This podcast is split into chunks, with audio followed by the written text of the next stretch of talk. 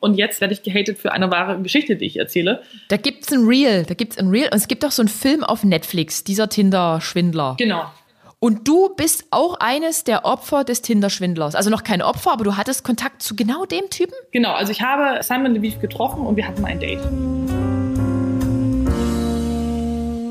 Hallo und herzlich willkommen zu einer neuen Podcast-Folge Geschichten vom Ponyhof. Mein Name ist Adrienne Kollessar. Ich sitze in Dresden und heute an der anderen Seite, irgendwo in Deutschland, wir werden es gleich erfahren, sitzt Hanna Kerschbaumer, aber eigentlich Johanna Kerschbaumer oder aka Hi Call Me Hannah on Instagram. Hallo. Einen wunderschönen äh, guten Morgen. Yes, guten Morgen, 9.30 Uhr. Ja. Ähm, ja, wo, wo, wo sitzt du gerade? Wo befindest du dich? Äh, ich befinde mich gerade in Berlin-Kreuzberg. Ah, okay. Und da, da lebst du? Da, also genau, da lebe ich. Mhm, richtig. Da, okay. Und es war gar nicht so einfach, dich jetzt hier mal äh, an die Strippe zu bekommen. Äh, und ich habe immer gedacht, du bist jetzt ähm, Instagrammerin, aber erklär uns doch mal, was du alles bist. Also was du machst und warum du so busy warst die Tage. Also eigentlich, also das, äh, ich würde mich nicht selber als Influencerin oder Instagrammerin bezeichnen, weil das für mich wirklich nur ein Hobby ist. Okay. Ich äh, benutze Instagram und ich mache das auch schon seit vielen Jahren voller Leidenschaft. Ähm, aber es ist nicht mein Hauptberuf. Also ich bin eigentlich Wirtschaftspsychologin und systemischer Coach. Was? Das klingt übelst krass. Ähm, das ist richtig krass. Okay. Genau, ich habe äh, zwei Firmen, die ich leite. Und zwar eins ist eben für Wein und Weinaufstrich, also essbaren Wein. Und das andere ist ein Unternehmen, was wir erst gegründet haben für künstliche Intelligenz. Jetzt bin ich gerade richtig baff. ich bin so richtig baff, denn ich habe hier noch so als, äh, als Nebensatz, war schon mal beim Bachelor. Oh, oh Gott. das, ja. Das, das klingt so, war schon mal beim Bachelor. Hörst du das? Ja, was ist das? ich weiß es nicht. Ist das bei dir? Ich, ich, also, nee, jetzt hm. ist es wieder aus. Das war jetzt gerade. Ich wette, wenn ich das B-Wort noch einmal sage, kommt diese Musik. Also die Musik ist weg, was auch schön ist. Ähm, ich, ja, genau, ich war beim Bachelor. Mhm. Okay. Ähm, okay, wie, wie, wie jung bist du? Darf ich das fragen? Das darfst du natürlich fragen, weil ich gar kein Problem habe mit dem Alter. Ich bin äh, aktuell noch 29 Jahre und ich werde in diesem Jahr 30. Das ist ein wundervolles Lebensjahr, sage ich dir so, wie es ist. 30 oder die 29? Nee, die 30. Ab 30 wirklich habe ich immer gedacht, früher, da ist das Leben fast vor, vorbei. Aber ich bin jetzt schon, ich werde 38 dieses Jahr und ich denke mir so, Mensch, ich stehe jetzt eigentlich gerade voll in der Blüte meines Lebens und ja, ich wünschte schon mit, ich hätte mit 28 schon die Erfahrung von 38 gehabt. Ach, was rede ich da? Ich, ich verstehe, was du meinst. Ich habe absolut wirklich gar kein Problem damit, 30 zu werden. Null. Hm? Ähm, ich bin eher froh, dass ich diese Early, Early 20er nicht mehr erleben muss, weil das fand ich unglaublich stressig, wenn man so in der Selbstfindungsphase yes. ist und überhaupt noch nicht im Reinen ist mit sich. Also sind vielleicht viele Mädels, also ich nicht, äh, oder viele Frauen, auch viele Männer. Ich war es auf jeden Fall nicht und fand es sehr stressig und deswegen, ich freue mich auf die 30 ähm, und auf alles, was kommt. Also von daher, ich bin auch äh, guter Dinge. Auf jeden Fall, ich finde, das Leben macht dann eigentlich erst so richtig, nicht so richtig Sinn, aber es ist so sinnhaft. Man hat schon viele Fehler gemacht, man hat Erfahrungen gesammelt und man sieht echt vieles gelassener. Und jetzt komme ich auch schon eigentlich zu meinem Hauptpunkt, warum ich dich eingeladen habe ähm, zum Podcast. Thema Selbstliebe. Du schreibst ja selber auf deinem Instagram-Profil oder hast, ich habe das, hab das entdeckt in, in deinen Highlights, ähm, du hast dir jahrelang den Vorwurf gemacht, äh, nicht genug zu sein und nicht auszureichen. Kannst du was dazu sagen? Weil genau so ging es mir in meinen jungen Jahren auch. Ich habe immer gedacht, äh, meine Beine und wie sehe ich aus und warum habe ich diese Schwangerschaftsstreifen und äh, genau. Äh, erzähl mal zu den Hintergründen dieser ganzen Entwicklung, denn du stehst ja heute so richtig krass für die selbstbewusste, attraktive, sich wohlfühlende junge Frau. Also erstmal danke für Oder? die Blumen. Ja, aber, aber ist ja so, ist ja so. Da gibt es ja noch eine Geschichte. Aber erzähl du. Also bei mir ist es ein bisschen zweigeteilt mit der Geschichte. Also einmal ähm, war das ja so, dass ich in jungen Jahren meinen Fuß verloren habe. Also ich hatte eine mhm. Fußamputation, weil ich einen Rasenmäherunfall hatte. Und Was? durch die Fußamputation und gerade, ich glaube, als, als Teenager damit groß zu werden und ähm, ich würde mhm. mal sagen, ich weiß nicht, kann es nicht beurteilen, ob es als Mädchen schwerer ist als als Junge, aber ich sage das jetzt so und ich glaube, also als, als Mädchen damit groß zu werden und ich hatte unglaublich viele Unsicherheiten in mir. Ähm, und mhm.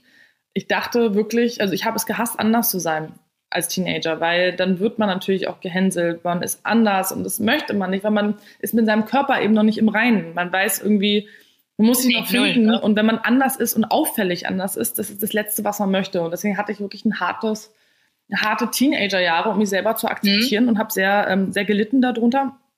Und parallel war das ja so, dass gerade in den, in den, oh, was war denn das, also als ich 14 war, 2000er, ja, in den 2000ern war mhm. gesellschaftlich ein anderes Ideal, also ein gesellschaftliches Schönheitsideal und Vogue. Und zwar war es der Körper von Nicole Ritchie und Paris Hilton. Die waren so ganz, ganz, ganz skinny, ne? So ganz schmale Hüften, ganz schmale Beinchen. genau, und die waren ultra schlank. Ja, genau. Ähm, und teilweise eben auch, ähm, also es gab dann ganz viele Stories auch über Magersucht. Und mhm. ich habe das idealisiert. Ich selber, ich hatte schon immer einen sehr kurvigen Körper, mhm. ähm, den ich jetzt liebe, war aber auch ein weiter Weg dahin. Und damals als, als Teenager war, wenn das gesellschaftliche Bild, ich meine, heute ist es Kim Kardashian. Heute sind Kurven schick. Damals war eben Paris Hilton ja. und Nicole Ritchie on Vogue. So, und wenn man dann nicht so aussieht und dazu hat man nur einen Fuß, dann fühlt mhm. man sich hässlich, man, man möchte dazugehören und man kann nicht. Und ich habe dann äh, teilweise, das, das, ich muss wirklich den Kopf schütteln, wenn ich dran denke, ich habe mir teilweise wirklich gewünscht, dass ich magersüchtig werde. Ich habe es mir gewünscht, weil ich so sehr sein so wollte wie Paris Hilton und Nicole Ritchie. Und on top, was mich auch sehr geprägt hat und warum ich mich mhm. auch sehr ärgere, immer noch über die Sendung, ist Germany's Next Topmodel. Weil Germany's Next Topmodel hat damals ganz tief verankert in meinem Kopf, dass die Mädels, wie die Mädels behandelt wurden, die Teilnehmerinnen, dass sie zu dick seien, weil die, obwohl die total schlank sind, dass sie nicht schön genug sind. Ich meine, die haben ja wirklich, sie sind sehr hart mit den Teilnehmerinnen umgegangen und mich ja. hat das geprägt, weil ich habe das geguckt und dachte mir natürlich, boah, wenn die sogar zu dick mhm. sind und zu hässlich, weil die, weil ich meine, mhm. weil halt die Klum das sagt oder die Jury, wie sehe ich denn dann aus? Mhm. Und, ja, ja. und jetzt, was die Sendung gemacht hat, ist auf einmal eine komplette 360-Grad-Wendung. Und jetzt zu sagen, was mhm. natürlich richtig ist, aber mit einer Jury, die vor zehn Jahren was anderes behauptet hat. Das finde ich halt wirklich hart. Und jetzt sind sie super divers. Ähm, was so sein sollte, weil ich meine, Schönheit hat viele Facetten. Und das Richtig. auf jeden Fall hat mich sehr, um äh, wieder auf den Punkt zu kommen, hat mich sehr beeinflusst ähm, und war dann einfach nur ein weiter Weg, mich dann zu akzeptieren. Und das ist auch erst in den 20ern passiert. Ich glaube, bei mir sogar erst dann mit über 30. Also wirklich Ende 20 war ich auch noch, noch weit nicht dort, wo ich jetzt heute bin. Das ist wirklich krass. Und ich habe genau diese Zeit, ich habe noch die äh, Paris Hilton im Kopf. Da gab es doch auf, auf MTV immer so ein Format, wo man, wo man die doch so reality-mäßig begleitet hat. Ich weiß nicht mehr, wie es hieß, aber. The Simple Life. In der Tat, du sagst es. Und ich habe das auch geschaut und ich weiß auch noch, dass meine Klassenkameraden damals echt gesagt haben, dass so nur, also das waren ja Jungs, das waren ja Bübchen, äh, Frauen mit so schmalen Hüften toll sind. Und ich hatte nun eben auch genau das Gegenteil. Keine schmale Hüfte, keine schmalen Beine, immer einen dickeren Pops. Und heute kann der nicht groß genug sein. Heute sage ich mir, noch mehr, noch mehr, noch mehr also bei mir war es damals zum Beispiel so, dass ich mich immer im Spiegel angeguckt habe und ich habe es die B-Form genannt. Das bedeutet, ich habe mhm. mich angeguckt und dann hatte ich natürlich, ich hatte, ähm, wie nennt man das, Love Handles. Also ich habe eine sehr schmale Taille und danach geht es sehr unten ja. auseinander und dann irgendwann kommt ja mein Becken. Dann ist es quasi nochmal eine Ausbuchtung. So, und ich habe mich mhm. mal angeguckt und habe diese B-Form an meinem Körper so gehasst. Und jetzt liebe ich sie. Jetzt denke ich mir so, boah, was habe ich denn für einen tollen schönen Körper, der sich immer wieder wandelt über die Zeit. Ähm, mhm. Und das ist ja das ganze Toxische an diesem gesellschaftlichen Schönheitsidealen und mittlerweile auch was äh, plastische Chirurgie angeht, dass mhm. viele Mädels und gerade junge Mädels so sehr durch die Medien und sozialen Medien geprägt werden, dass sie gar nicht sehen, dass es ganz viele Trends sind. Und jemand wie Kim Kardashian natürlich unglaublich viel machen lässt. Und dann möchten die, die Mädels so aussehen und sehen auch nicht, okay, das ist aber nur ein Hype. Ich meine, Kim Kardashian hat angefangen, quasi diesen Brazilian Buttlift zu idealisieren. Ja. Und jetzt hat sie ihn wieder rausnehmen lassen. Und dann gibt es wirklich ganz, ganz viele. Hat die das wirklich, ja? Hat die den wieder rausnehmen lassen? Krass. Ich glaube nicht, dass es dazu eine offizielle Stellungnahme gibt, aber das äh, mhm. wird, oder wurde mir angezeigt, mhm. okay. dass äh, das so ist und dass es anscheinend so aussieht gefährlich. Ich habe dich jetzt, ich habe dich unterbrochen, tut mir leid. Erzähl, erzähl weiter. Nee, nee, alles gut. Ähm, ja, und das ist halt wirklich das Toxische, wenn man dann sagt, okay, man ist mit seinem Körper nicht zufrieden. Man sieht oder idealisiert das, was man auf Instagram zum Beispiel sieht. Rennt zu einem Schönheitschirurgen, lässt sich ähm, also eine unnötige Operation durchführen und dann kann es sein, dass dieser Trend in einem halben Jahr, Jahr vorbei ist, wofür man zum Beispiel auch teilweise jahrelang gespart hat. Weil günstig ist es ja auch nicht. Und ich glaube, dass man, wenn man mehr zu, zu, zu, sich findet und zur Selbstliebe, dass man ein, ein glücklicheres und erfüllteres Leben führt. Auf jeden Fall. Obwohl ich jetzt ja, ich fühle mich ja so ein bisschen ertappt. Ich habe mir auch vor, keine Ahnung, elf Jahren jetzt meine Brüste operieren lassen, weil ich halt, ich hatte immer die A-Form. Sagt dir A-Form was? Oben halt immer ganz schmal und unten halt dann so mega ausladend. Ich habe halt auch ein Lip- und Lymphödem, familiär bedingt. Und irgendwie habe ich gedacht, ich muss das halt alles aneinander angleichen und äh, wollte damals unbedingt diese Brust. Ich meine, man sieht das jetzt heute kaum. Also niemand, der mich jetzt so sehen würde, würde denken, oh Mensch, du hast halt gemachte Hupen. Aber ich überlege echt, wenn ich eben damals schon das Wissen von heute gehabt hätte, ob ich es äh, eigentlich hätte machen lassen. Ich hatte wirklich nichts. Ich mache dann zudem, habe ich dann mit 17 noch mit Kraftsport angefangen, weil ich dachte, irgendwie kann ich auch mein Hintern da ein bisschen in Shape bringen. Ja. Also, verstehe mich nicht falsch. Ich finde Schönheitsoperation per se nicht schlimm. Ich finde, mhm. ich finde es absolut richtig, wenn man zum Beispiel sagt, okay, ähm, ich, also ich, ich stehe zu mir und zu meinem Körper ähm, mhm. und ich möchte etwas an mir optimieren, damit ich mich wohler fühle. Das verstehe ich. ich. Was ich nicht gut okay. finde, ist, dass man Schönheitsidealen, die medial geprägt sind, wo man sagt, okay, mhm. nur das ist schön. Diese Trends. Genau, ich, ich muss eine Stupsnase haben, obwohl sie gar nicht zu oh. meinem Körper passt. Also lasse ich sie. Furchtbar. Das meine ich mit ähm, eher mit unnötigen Schönheitsoperationen oder einem Brazilian Buttlift. Du, das scheint aber echt im Trend zu sein. Das, das ist wirklich im Trend. Also hier bei uns in Dresden ist das nicht der Trend. Ne? Hier habe ich noch niemanden gesehen. Aber wenn man dann mehr Richtung Köln geht, habe ich das Gefühl, dass das so ganz normal ist. Brazilian Buttlift. Und äh, für alle Leute, die jetzt zuhören und sich darüber äh, Gedanken gemacht haben, ich würde alle Leute bitten, es nicht zu tun, weil es ist eine der gefährlichsten Schönheitsoperationen. Kass, hast du da Infos dazu? Weil ich habe hab ich, hab ich gar keine Ahnung, was man da macht. Ich habe jetzt nur, jetzt nur mal so, ähm, ich habe ein paar Recherchen angestellt und habe RTL Plus abonniert. Ich habe also zu Hause eigentlich kein Free TV und habe dementsprechend Temptation Island und all das Zeug mir jetzt mal so nebenbei immer mit äh, angeschaut. Jetzt war ich gerade bei X on the Beach. Ich möchte jetzt eigentlich gar keine Werbung machen. Und da war auch eine junge Dame, Melody hieß die. Die kam da rein, die hatte einen riesen unnatürlichen Hintern und das sah für mein ästhetisches Empfinden jetzt nicht mehr gut aus, aber ich fand das so krass. Ist das ein Brazilian Buttlift? Weißt du, von wem ich spreche? Ich weiß leider nicht, über wen du sprichst, weil ich bin äh, gar nicht versiert, was äh, ähm, Reality TV angeht. Was äh, bezeichnet ist, weil ich selber in einer Show war. Dazu kommen wir noch. Aber das war so richtig riesig war das. Das war einfach so, das waren wie zwei riesige Orangen an den Hintern von links und rechts dran gebloppt. Und das sah, uh, das sah, uh. Ist das, also, aber ja, sowas ist ein Brazilian Buttlift, oder? Man, man füllt da irgendwas ein, oder sind das Implantate? Also ich, ich kann jetzt nicht sagen, was äh, die Dame gemacht hat, aber Brazilian Buttlift mhm. läuft meistens so aus, dass eben aus dem, aus dem Bauch oder aus der Bauchgegend eben Fett rausgezogen wird, um es dann wieder einzuspritzen. Und das Fett rausziehen ist nicht das Gefährliche daran, ja. sondern das wieder reinzuspritzen. Ja. Und da ist äh, die Todesrate relativ hoch. Oh mein Gott. Ja, zum Beispiel einer der ähm, eine sehr, sehr bekannte Influencerin Jocelyn Kano ist, mhm. soweit die Infos stimmen, die Medien darüber, ist ähm, ja? leider daran äh, verstorben. Krass. Und das ist, ist quasi die Paralleloperation zu dieser Sache mit den Implantaten. Früher als noch so explosiv oder so hieß das auf RTL. Früher, da gab es auch mal irgend so ein, ich glaube, Pornosternchen, die hat sich da Implantate reinsetzen lassen und musste sich dann die Matratze irgendwie ausschneiden lassen, um sich da reinzulegen. Und das muss wohl übelst schmerzhaft sein.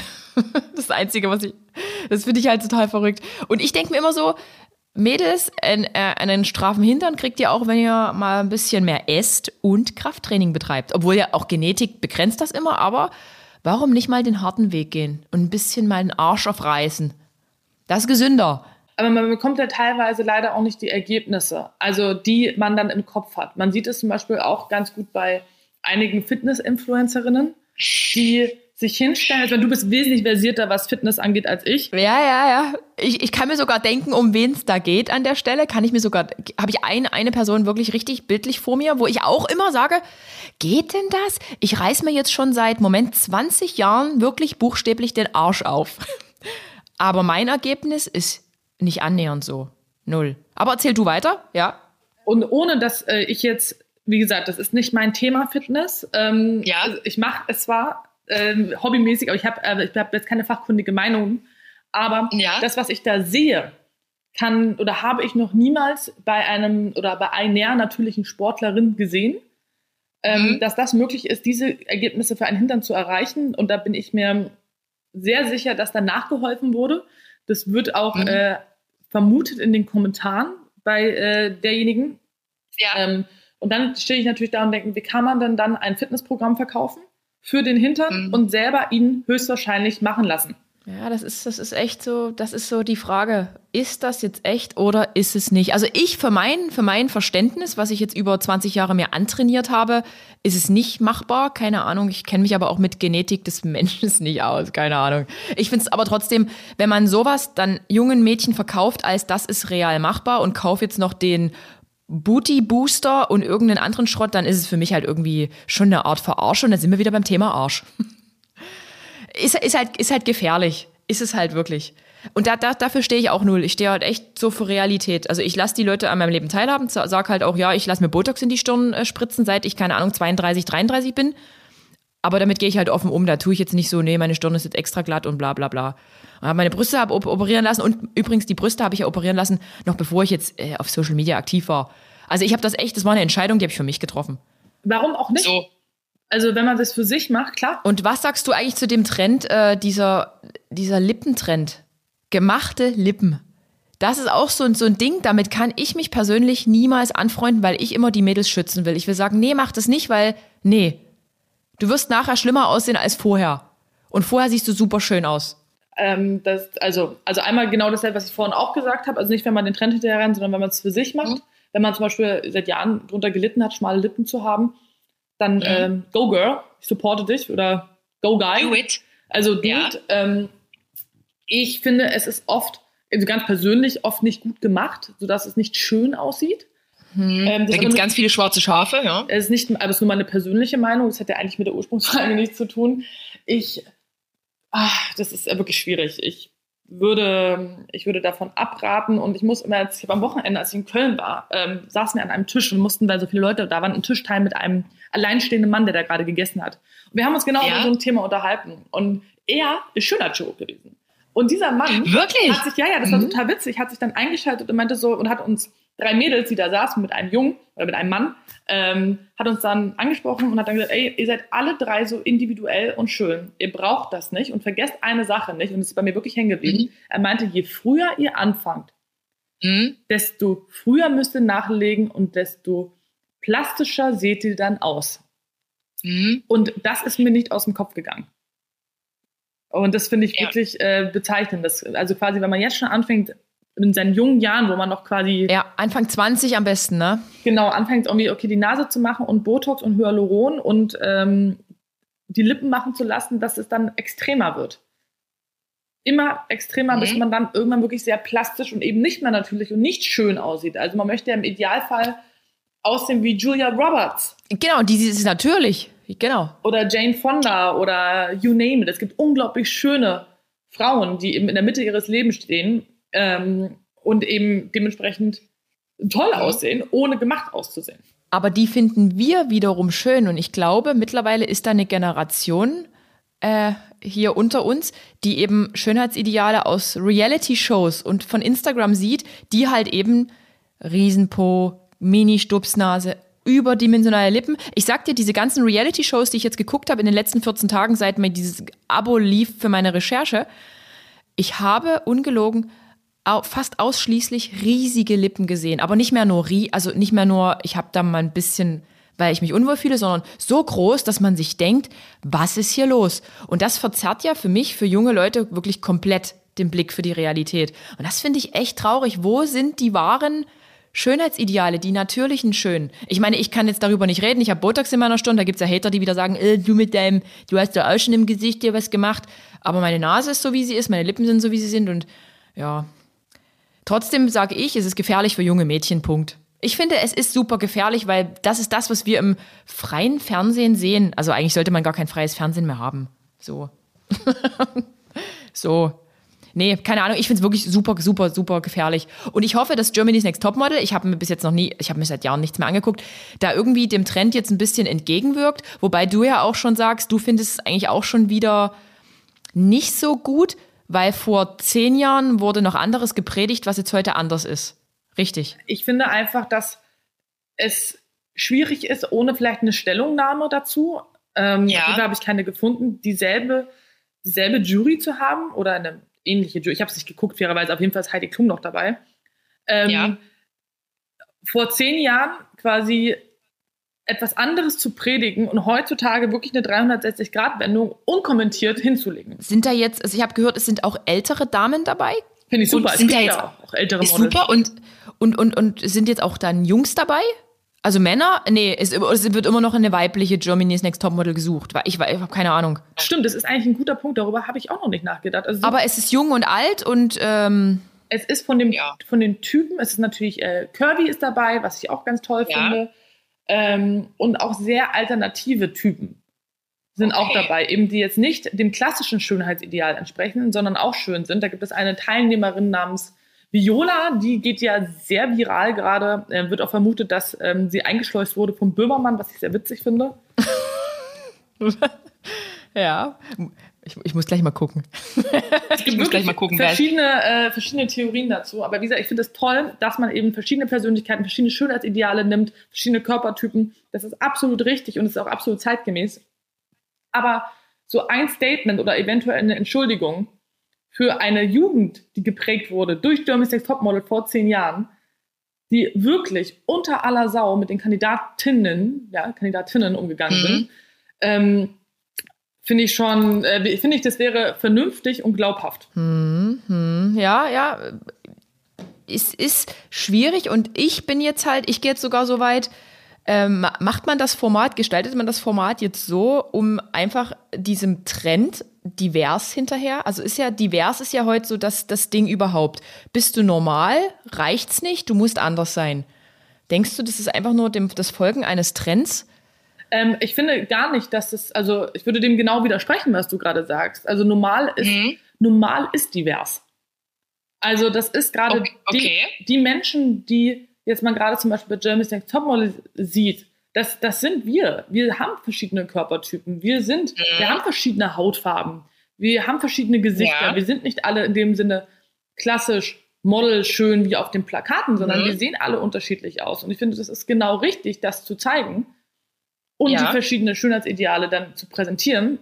Ich finde einfach nur, dass die Show an sich, so wie das Konzept einmal war, nicht mehr Sinn macht.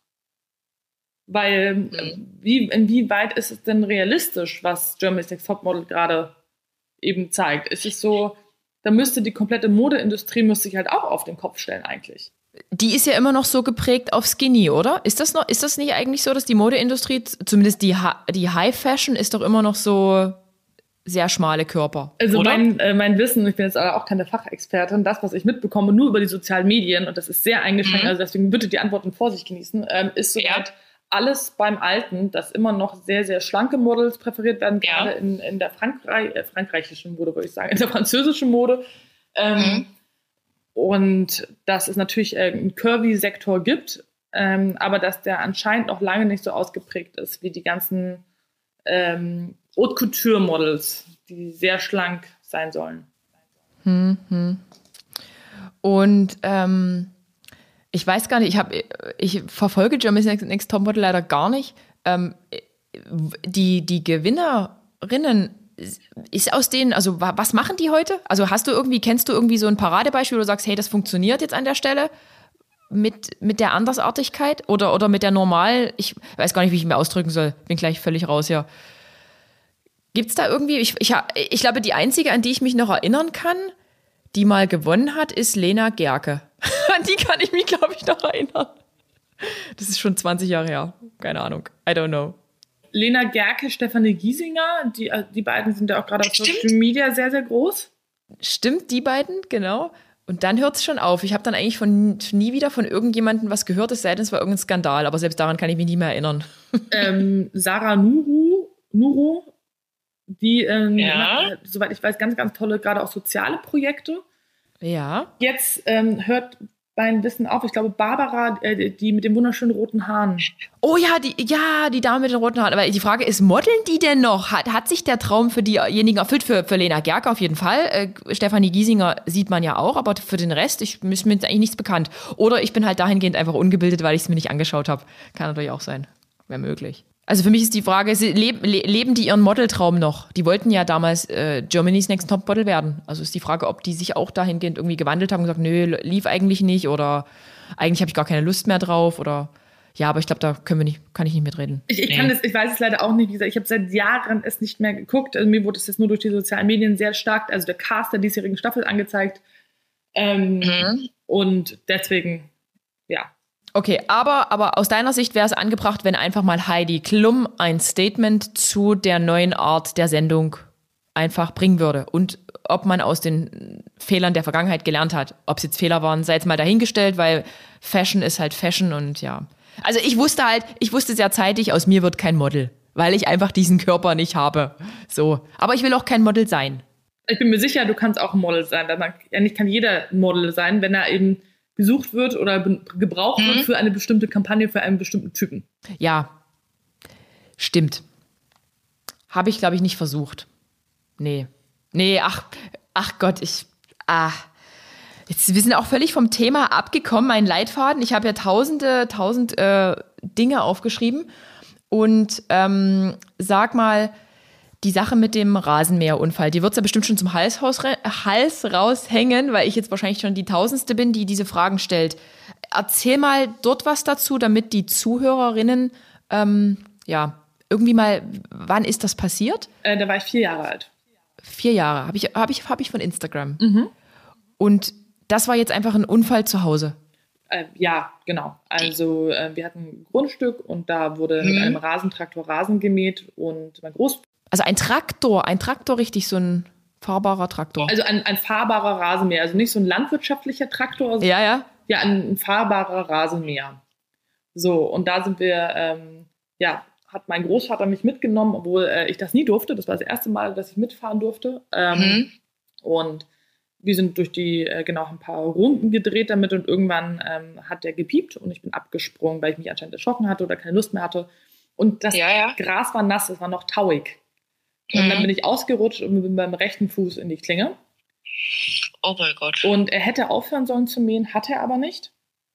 Und er hat mich quasi durch die Klinge weiter reingezogen und genau so ist die Amputation passiert. Oh mein Gott. Und ja, wie, wie war das für deine Familie damals? Ähm, das kommt drauf an.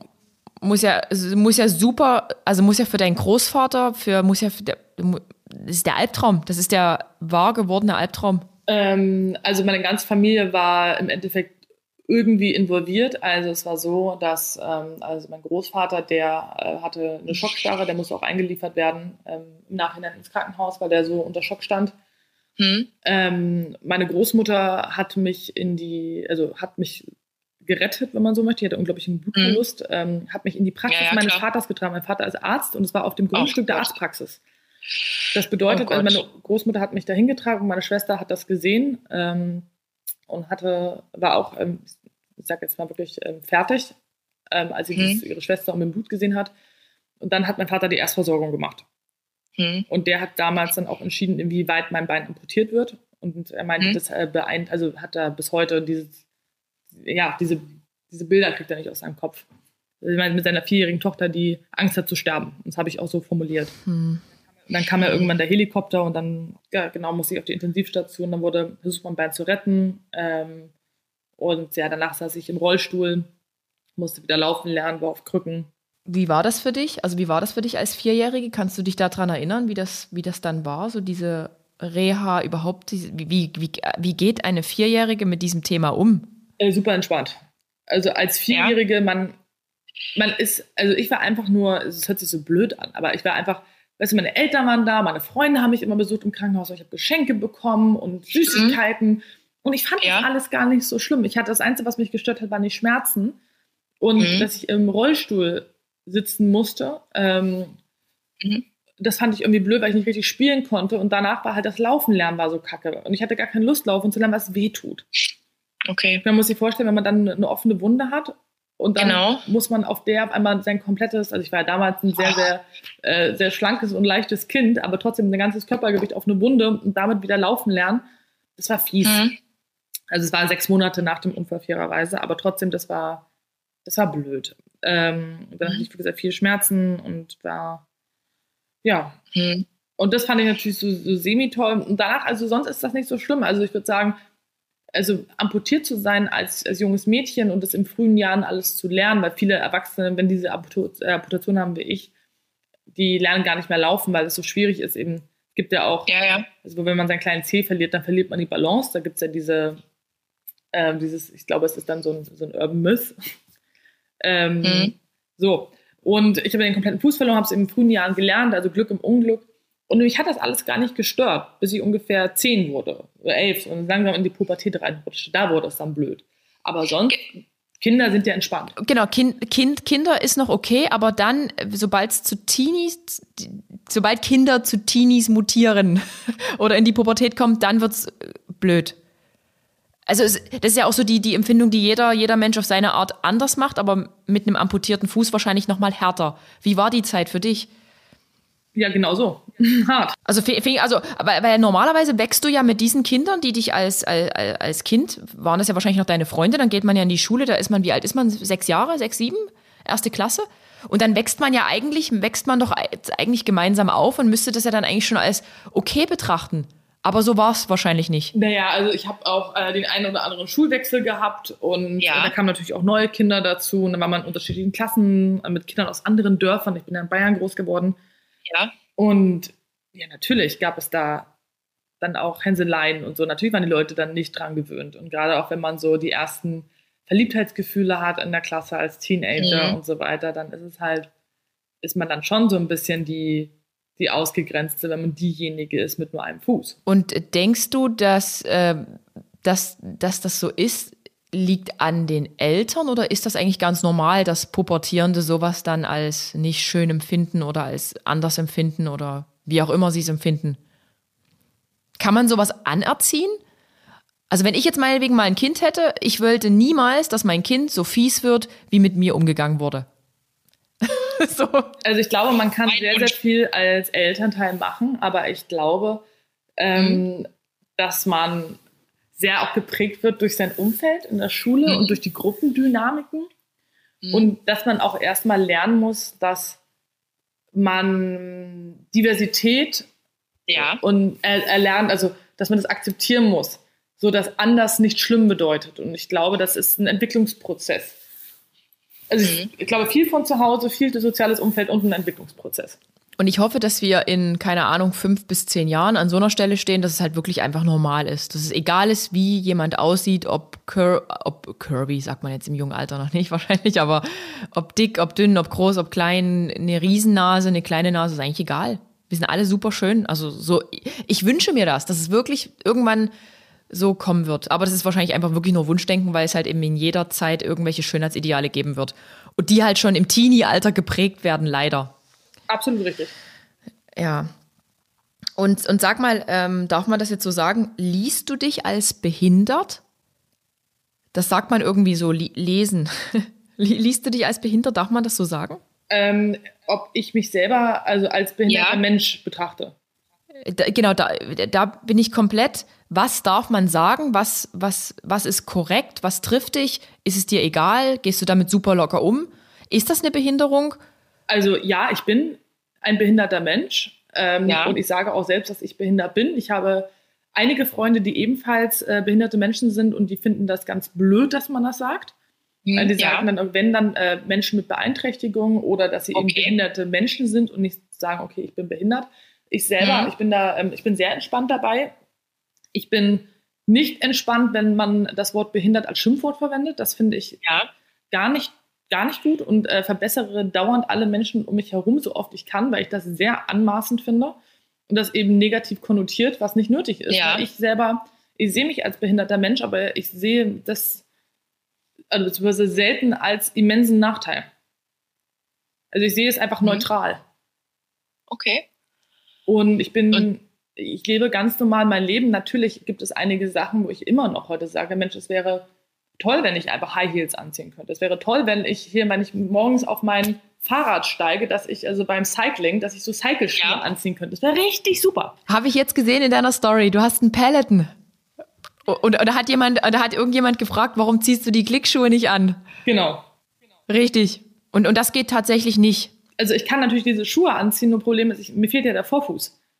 Und Mhm. über den Vorfuß geht man ja quasi, man steht ja auf. Man hat die, ganzen, die Ja. ganze Kraft, die Hebelwirkung kommt durch den Vorfuß. Ja. Und wenn der fehlt, dann kann man diese Schuhe nicht benutzen und dann würde ich ganz doll aus meiner Prothese rausfliegen und mich stark verletzen. Und deswegen kann ich die leider nicht anziehen. Okay. Und genau, das sind einfach so, so ein paar Beeinträchtigungen, die man hat. Oder ich habe damals Leistungsschwimmen gemacht und da ist man einfach langsamer, wenn der Vorfuß fehlt. Wo man eben nicht diese Paddelfunktion hat beim Kraulen und so. Und das sind Ja, einfach ja, Sachen, die, die doof sind, weil es immer so ein bisschen umständlicher ist. Aber im Endeffekt beeinträchtigt mich das wirklich gar nicht. Mein Partner, also meine, wirklich meine festen Partner hatten nie ein Problem damit. Nie. Mhm. Es war nie ein Thema. Auch Freunde hatten damit nie ein Thema. Es gibt halt immer einmal diesen Aha-Moment. Ach so, ja, ach krass, Hanna hat nur einen Fuß. Dann erzählt man eine Geschichte und dann ist gut. Dann gewöhnt man sich dran. Aber das ist auch okay für dich, dass man dann halt einfach neugierig nachfragt. Aber total. Mir ist das viel, viel lieber. Mir ist es viel lieber, wenn man mich darauf anspricht und sagt, hey Hanna, erzähl doch mal. Und dann kann ich mich aufklären und kann auch ähm, Ja. Berührungsängste nehmen. Anstelle von vielen Blicken. Das habe ich ganz stark früher gehabt, dass Leute mich angestarrt haben, ähm, draufgezeigt haben, getuschelt haben. Das finde ich Mhm. viel schlimmer. Okay. Aber ich finde, finde ich, also finde ich auch gut. Weil manchmal weiß man ja nicht, also selbst jetzt so für, für jemanden wie mich, wie geht man jetzt damit um und so. Und ich bin halt auch jemand, ich bin dann neugierig und frage nach, aber das weiß man ja auch nicht, ob das Gegenüber das jetzt als, ja, extrem Eingriff in die Persönlichkeitssphäre sieht. Aber ich finde es cool, dass du so, so locker und so offen überhaupt damit umgehst. Also ich finde, du machst unglaublich vielen Menschen Mut, denen es vielleicht auch ähnlich geht. Und ich sehe dich als komplett an. Also ich würde, mir würde nicht im Kopf einfallen, okay, ihr fehlt jetzt ein Fuß. Weil du irgendwie als Ganzes einfach wie so ein ganz normaler, cooler Mensch wirkst. Also Quatsch, das ist Quatsch, wie sage ich. Du wirkst für mich komplett so. Weißt du, wie ich meine? Also eh, mir ist das egal, ob du einen Fuß hast oder nicht. Du bist für mich ein Mensch.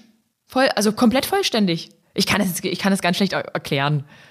Genau, also ich verstehe auch, dass es, ähm, dass man ganz doll Angst hat, die falschen Begrifflichkeiten zu verwenden. Ja. Ähm, und niemand möchte niemanden, und es ist ja auch gerade so, und du bist in den sozialen Medien unterwegs, Mhm. man ganz, ganz oft und ganz schnell möchte man einfach was Positives sagen und man benutzt Ja. ein falsches Wort und dann zack, kriegt man einen auf den Deckel, wo man das Letzte ist, was man machen möchte. Also ich verstehe dich, keine Sorge. Ich äh, verstehe alles so, wie du es, glaube glaub ich, meinst. Ja, ja. Ähm, alles, alles super und ich äh, sehe mich auch als, ich sehe mich einfach als Menschen. Ey, man muss ja wirklich auch immer aufpassen. Also ich habe das jetzt echt schmerzlich gelernt. Man muss sich wirklich richtig Gedanken machen, wie man Dinge formuliert. Und dann ist es halt auch ganz oft so, der, der, der, es gibt halt da einfach kein Verzeihen. Es ist irgendwie hier in, ich weiß nicht, ob das jetzt in vielen oder in anderen Ländern so ist, aber wenn du halt das Wissen dazu nicht hast, heißt es immer halt einfach deine Klappe, äußere dich nicht dazu, egal ob du es gut meinst oder schlecht meinst. Also entweder man hat die politisch korrekte, in allen Variationen korrekte Variante oder man lässt es halt einfach sein. Und das verunsichert mich manchmal extrem, weil ich bin halt so, wie ich bin. Ja, das ist auch falsch, weil dann ist es so eine Formulierung wie, das haben wir schon immer so gemacht, das haben wir schon immer so gesagt. Aber ich bemühe mich tatsächlich stets auch zu gendern und da irgendwie allen gerecht zu werden. Aber mach einmal einen Fehler und dann war's das. Also ich habe Um. festgestellt, ähm, zum Beispiel, ich hab, äh, war ganz unsicher ganz lange, was ähm, oder wie man mit Menschen umgeht und verschiedenen Pronomen. So, Mhm. ähm, als zum Beispiel zu non-binary Menschen. Hm. Und Ja. ähm, was ich dann gemacht habe, ist einfach, ich, ich habe ganz offen gesagt, also wenn zum Beispiel, ich habe ähm, ganz, ganz tolle Menschen kennengelernt, ähm, die eben dazu auch öffentlich stehen. Und dann habe ich einfach gefragt, so, ey, es tut mir voll leid, ich kenne mich damit nicht aus, möchte dir nicht auf, auf, die, auf die Füße treten. Ähm, kannst du mir helfen? Wie, wie spreche ich dich am besten an? Also einfach nachfragen. Ähm, Okay. wie, wie ist es dir denn am liebsten? So, und dann äh, sind die Menschen, so habe ich sie auf jeden Fall immer wahrgenommen, super offen und super dankbar auch dafür, dass man ihnen die Möglichkeit gibt, Hm. dass sie äh, einen auch, ähm, ich sage jetzt mal nicht, so belehr, belehren hört sich so negativ an, aber dass sie einem helfen, dass man einfach richtig mit der Thematik umgeht und wirklich dann niemanden auf die Füße tritt. Ich glaube, das ist auch diese Formulierung, wie liest du dich? Ich, ich, hatte, ich hatte Hilfe bei, bei der Vorbereitung des Podcasts und die, die Person, meine, meine Lilly, die sagt, Adrienne, man sagt, man fragt immer, wie liest du dich? Äh, das habe ich fairerweise noch nie gehört. Das hat sie mir gesagt. Ist eine junge Studentin. Ja, äh, ich muss das nochmal googeln. Ich google das nochmal für mich. Aber ja, dann, dann mit, offen, mit Offenheit. Also mir ist das egal, wie wer mich sieht. ich würde das, glaube ich, niemanden irgendwie übel nehmen. Ich glaube, selbst damals in meiner Bodybuilding-Zeit, mal ganz blöd gesagt, als ich halt auch noch wirklich wenig Körperfettanteil hatte, diese Muskeln, und man hat gesagt, ey, du siehst ja aus wie ein Kerl. Selbst die Leute konnte ich verstehen, die das zu mir gesagt haben. Also ich fand es teilweise lächerlich, weil ich nicht aussah wie ein Kerl für mich. Ich fand mich wunderschön. Aber selbst denen habe ich das nicht übel genommen, weil ich mir denke, okay, Unwissenheit, ach, keine Ahnung, sollen die doch. Also ich finde immer, das ist eine Frage der Formulierung. Das ist eine mhm. Frage, ähm, wie drückt man etwas aus, wie äh, steht man einem Menschen gegenüber. Und es gibt teilweise ja. wirklich ähm, teilweise Äußerungen von, von Menschen, wo ich wirklich dann nur mit dem Kopf schüttel. Und es gibt teilweise einfach Menschen, denen ich mhm. das verzeihe, weil sie es einfach nicht, sie wissen es zu dem Zeitpunkt nicht besser und sie, sie meinen mhm. nichts Böses damit. Ich habe ich hab ein Beispiel. Ich habe ähm, ja. mit jemandem über Psychotherapie gesprochen. Ja. Und ähm, das ist ein, ein, ein älterer Mann, also so Generation mein Vater, mhm. so, so 60, 60, 70. Okay. Und wie gesagt, wir haben über äh, Psychotherapie gesprochen und irgendwann, ich weiß nicht mal in welchem Kontext, ist der Satz gefallen, ähm, kann man die Macke noch aufschieben oder muss der Mensch sofort zu einer Therapie? Mhm. So, mhm. und das ist mir so hängen geblieben, weil ich ganz genau weiß und weil ich ihn kenne, dass der ähm, weiß, wie wichtig Psychotherapie ist und Therapieplätze, dass sie eben mangelhaft sind und ja. äh, Mangelware sind, nicht mangelhaft, sondern Mangelware sind, ähm, dass er das nicht böse gemeint hat. Aber trotzdem die Ausdrucksweise, dass jemand eine Macke hat, also jemand zu sagen, der zum Beispiel, weiß ich nicht, depressiv ist, Genau, hat eine Macke. Eine Macke mhm. zu haben, ist äh, wahnsinnig despektierlich, wahnsinnig defizitär, diese Aussage. Aber er meinte es nicht so und es macht es nicht besser, um Gottes Willen. Aber ich mhm. glaube, es ist halt wichtig, dass man das in dem Moment verzeiht und einfach dann, ja. dann auch sagt, okay, pass auf, das sozusagen geht eben auch nicht. Ohne sofort sich angegriffen zu fühlen, sondern einfach zu sagen, okay, ähm, darauf aufmerksam machen, so ist das nicht richtig, weil ich bin mir sehr sicher, dass dieser Mensch das nicht wusste, dass man das so nicht sagen kann. Hm, ich glaube, so, so ein Typ bin ich auch. Ja. Ich muss sagen, auch, auch meine Eltern sind so genau dieses so 65 plus und die äußern sich auch manchmal anders, als es jetzt vielleicht heute zeitgemäß wäre oder mitbedacht, aber ich fange da nicht mehr an und mache da ein Fass auf oder irgendwie und streite dann und machen ja auch viele, die dann wirklich andere so krass super belehren wollen und dann gehen die da gegen eine, dann knallt's halt förmlich. Ich glaube, das ist auch nicht zielführend. Man muss die Leute langsam an die Themen ranführen, einfach auf den Fehler hinweisen und dann aber auch einfach weitermachen. Also für mich, mich, mich, mich bringt das nicht, andere Leute dann auszugrenzen und zu sagen, oh, hier der Arsch. Okay, gibt bestimmt Punkte, wo man es dann machen muss, weil halt vielleicht Äußerungen getroffen wurden, die einfach immer wieder getroffen werden und unverzeihlich sind. Ja, Beisp ja, beispielsweise, wenn man sich halt immer schlecht über Homosexualität äußert. Also wenn, wenn, wenn ich da jetzt jemanden in meinem Bekanntenkreis hätte, der immer wieder, immer wieder, immer wieder, dann ist bei mir auch wahrscheinlich dann der Punkt erreicht, so gut, tschüss. weißt du, wie ich meine? Es kommt ja immer drauf an, wie das Gegenüber dann ist, aber jetzt so einfach zu streiten und zu sagen, und so nennt man das, oder wenn meine Eltern jetzt nicht gendern oder was weiß ich, das ist mir gleich. Das ist mir wirklich pups egal. Das sind meine Eltern. Weißt du, wie ich meine? Weil die, die, die, das, das, das sind 65-Jährige, den brauche ich nicht mehr erklären, äh, wie, ja, Daher bin ich immer stets bemüht. Ich bin, ähm, ich bin ein äußerst diskussionsfreudiger Mensch und das sind Gott sei Dank meine Eltern auch. Also, dass ja. ich schon sehr, sehr oft ähm, mit ihnen diskutiere über Sachen, die eben, man merkt wirklich einfach den Generationsunterschied und ich die wirklich auch ja. abhole zu Themen, ähm, über die ich mir jetzt Gedanken mache. Auch alleine, also ich meine, da ist es so ein bisschen das äh, Glück im Unglück, wenn man mit Social Media zu tun hat. Man mhm. lernt sehr viel, sehr schnell zu gesellschaftlich relevanten ja. Themen. Da sind meine Eltern Richtig. natürlich fern von, weil die sind, ähm, ja, die sind in, in Bayern und äh, die gucken Fernsehen mhm. und äh, lesen auch im Internet, aber die sind nicht in den sozialen Netzwerken aktiv. Mhm. Und da komme ich dann irgendwann ins Spiel und erkläre denen dann, was man wie, wo sagen sollte und was eben nicht. mhm, ja. Zweifelst du heute eigentlich manchmal noch? Also gibt es Momente im Leben, du stehst ja nun eben für die selbstbewusste Frau, du bist mit deinem Körper rundum zufrieden. Zweifelst du, gibt es also Tage, wo du trotzdem zweifelst und sagst, oh nee, heute ist irgendwie, oh, fühle ich mich nicht so doll. Mich stört heute das. Und es ist auch legitim, oder? Genau das wollte ich jetzt gerade sagen. Also total. Und es mhm. ist auch mindestens, ich, Hand aufs Herz, mindestens einmal im Monat, wo ich mich angucke. Und es ist meistens, wenn ich gerade meine Periode habe ähm, genau. Das ist, es, es korreliert hervorragend, wo ich mich ganz, ganz, ganz, ganz doof finde. Also das ist auch so, so ein wiederkehrendes, ein wiederkehrendes Muster, was ich schon fast immer lachen muss. Dann gucke ich mir an und sage so, oh, nee, ich kann dich nicht sehen. und deine Haare und, Ja. und, Mann, und, was, und, und das, was du denkst und wie du sprichst. Und da finde ich wirklich alles richtig kacke. Entschuldige die Ausdrucksweise, ich finde das dann Ja. wirklich kacke.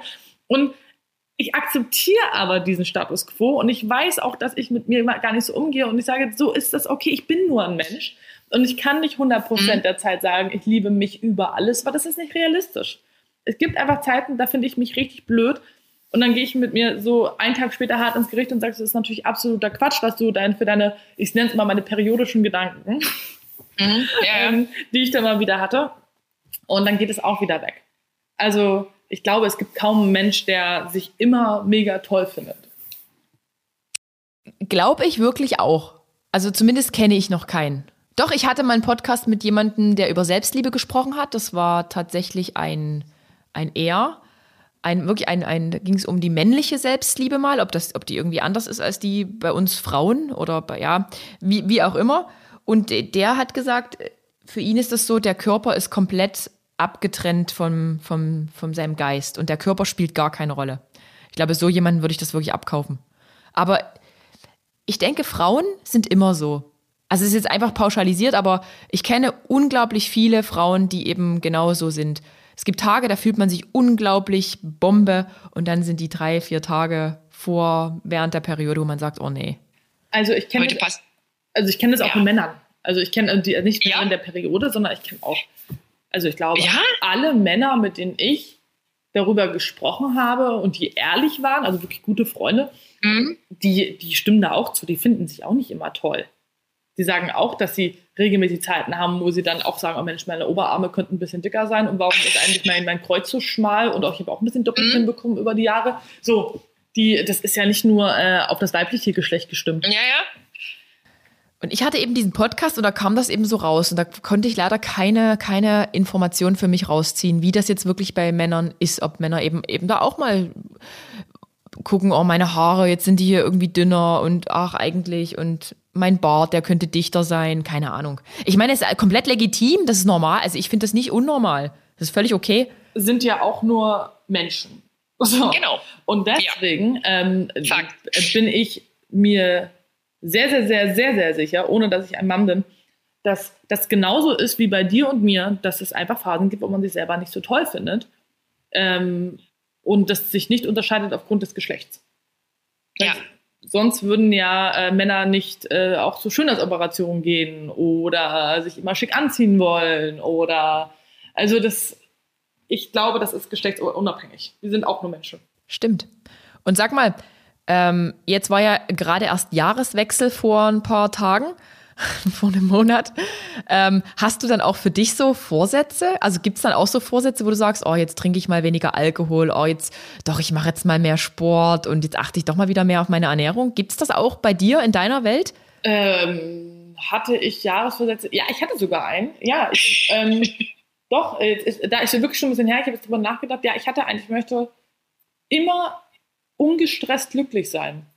Ich bin, Okay. ähm, also ich arbeite sehr, sehr viel an mir und ich meditiere auch sehr viel.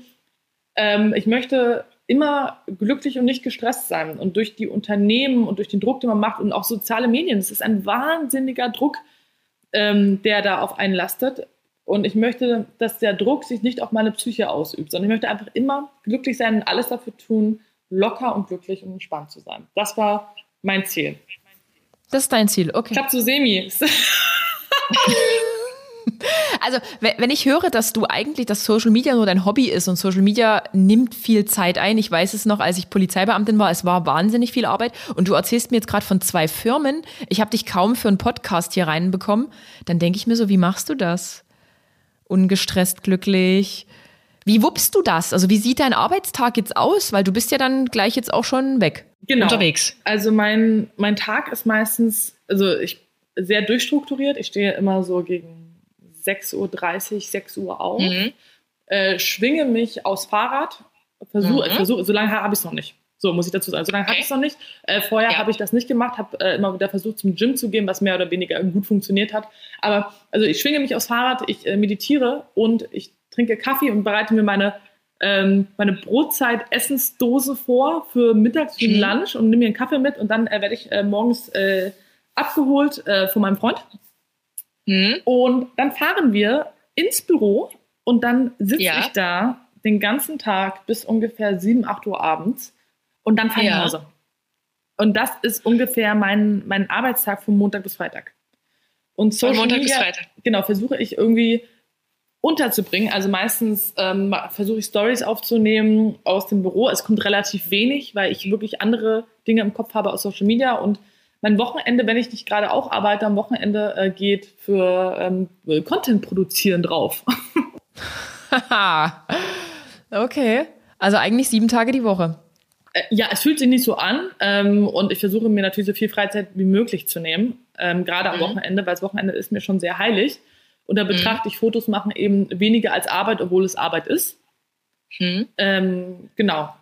Und so ist dann ähm, mein Arbeitsleben. Und ich mache alles super gerne, muss ich dazu sagen. Also es fühlt sich wirklich nicht, also es hört sich krasser an, als es ist. Für mich ist, im, wenn man in seinem eigenen Büro ist, mit seinen eigenen Mitarbeitern, und ich habe das, äh, das Gefühl, dass ich auch meine neue äh, Firma gegründet habe mit einem meiner besten Freunde, ähm, Mhm. das fühlt sich alles unglaublich familiär an. Und dadurch, dass man eben, dass es sein Büro ist, kann man halt auch, dann auch mal eine halbe Stunde, Stunde einfach von der Couch aus arbeiten, die da steht. Oder ich Ja, habe mir ja. jetzt so ein Balance Board bestellt, was übrigens total geil ist. Also einfach mal so, es ist richtig geil. Äh, Balanceboard ist das so wie so ein Skateboard, in was, wo man so aus, ausgleicht? Immer so links, rechts, links, rechts? Auf, auf so einer Rolle? Genau. Mhm. Und da drauf ist dann so eine Art in einem äh, in einer, in einer Surfboard-Form, also ist alles Ja. natürlich relativ kompakt, einfach ein Brett drauf. Und da stellt man sich drauf und balanciert dann die ganze Zeit so. Cool. Ähm, und Und das machst du, um, um, um runterzukommen oder um Telefonate zu führen. unter anderem, also um meinen Geist einfach ein bisschen abzulenken, weil ich muss mir die ganze, Okay. also ich arbeite sehr viel kreativ und das ist so meine Aufgabe Ja. im Unternehmen und irgendwann kann mein Kopf nicht mehr und dann muss ich irgendwas Mhm. tun. So, und äh, ich Mhm. wollte die ganze Zeit eine Schaukel haben, eine Schaukel wurde mir nicht gestattet, also habe ich mir so ein, so, ein- so ein Balanceboard von äh, Bredder Mhm. heißt es. Ja. Bredder heißt das Board, ist richtig geil. Ähm, und balanciere da die ganze Zeit auf meinem äh, Board. Und dann fühlt sich das einfach nicht wie Arbeit an, weil ich ja jederzeit einfach aufstehen könnte und sagen will, könnte, okay, ich gehe jetzt theoretisch shoppen, ich gehe jetzt theoretisch eine Stunde schlafen, ich gehe jetzt eine Stunde auf meinem Wackelboard. Mhm. Und so ist es dann sehr entspannt. Voll cool. Und wie viele Angestellte ha habt ihr jetzt? Wir sind so zehn Leute. Zehn Leute, das ist ja voll krass. Und das ist quasi für Weinaufstrich und Wein und für dieses künstliche Intelligenzunternehmen. Künstliche Intelligenz, äh, da haben wir noch gar keine Mitarbeiter, weil wir noch Okay. nicht äh, an den Markt gegangen sind. Okay, aber krass, zehn Menschen ist schon verrückt. Und du betreibst diese Firma mit deinem Partner, also mit deinem Lebensgefährten? Also wir sind äh, insgesamt drei Gründer. Ah, okay. Da ist, ist, ist da noch Paula, oder? Paula. Also Hannah und Paulas ist die Firma, genau. Also wir sind äh, da drei und für die äh, künstliche Intelligenz sind wir vier. Das ist so verrückt. Ich, zieh, ich ziehe meinen Hut vor dir, denn die einzige Mitarbeiterin, die ich habe, ist Lilly, meine Werkstudentin. krass. Krass. Grüße gehen an dich raus, Lilly. Du musst noch mehr arbeiten. Nein, Quatsch. Oh Mann. Und du hast es ja vorhin schon gesagt, das ganze Stress und Online sein. Also stresst es dich manchmal, trotzdem online zu sein? Bei, bei mir ist es auch oft so, man guckt natürlich auch mal bei anderen. Also je, jetzt, da es ja mein Vollzeitjob ist, sogar mehr als du wahrscheinlich, äh, dieses Vergleichen, Konsumieren. Wird dir das manchmal zu viel, Social Media? Ganz, ganz, ganz oft. Ich hatte das gerade im letzten Jahr, wo es mir gar nicht mehr so gut ging psychisch. Also wo ich dann Mhm. gemerkt habe, dieser, dieser Druck, ich muss posten. Ich muss Genau. Stories machen. Und ich bin für Unternehmen eine Nummer. Und wenn man nicht konsequent guten Content macht, dann verliert man Follower, dann sind Unternehmen unzufrieden. Das ist so, das geht alles so Hand in Hand und die Leute, die einem folgen, also ich, wie gesagt, ich liebe es, weil ich habe eine ganz, ganz tolle Community.